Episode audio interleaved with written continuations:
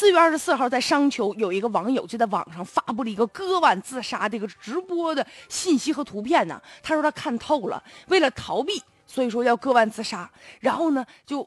还发了好多图，说他买的热水、刀片、食物等等信息。到凌晨两点多钟的时候，再次发布了他割腕的照片。那照片上手腕确实已经流血了。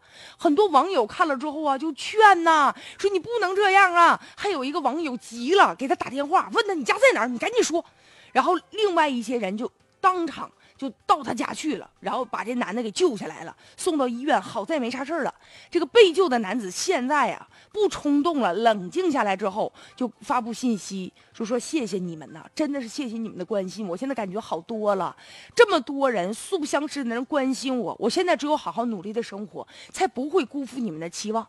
啥事儿想不开，至于这样吗？这张先生介绍说，他今年呢二十三了，和女朋友啊这不相恋一年嘛。前两天女朋友不跟的了，要跟他分手，一直也不愿意见面，他就不想活着，想自杀。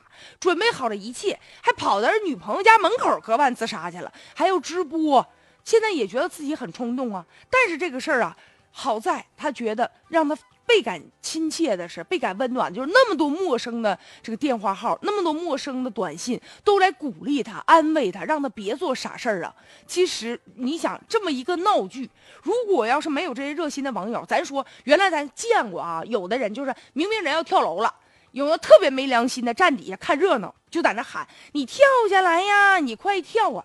如果这个事件当中，但凡有人要是这么不善良的话，有这种过激言论的话，劝他自杀的话，可能后果都不堪设想。所以，一方面我们要感谢这些网友给予陌生人的这些关心呢；另外一方面，咱们就得说说这个当事者了。这不是闹剧吗？一个成年人，人家不跟你了，你采取理性的方式去解决呀，有必要用生命？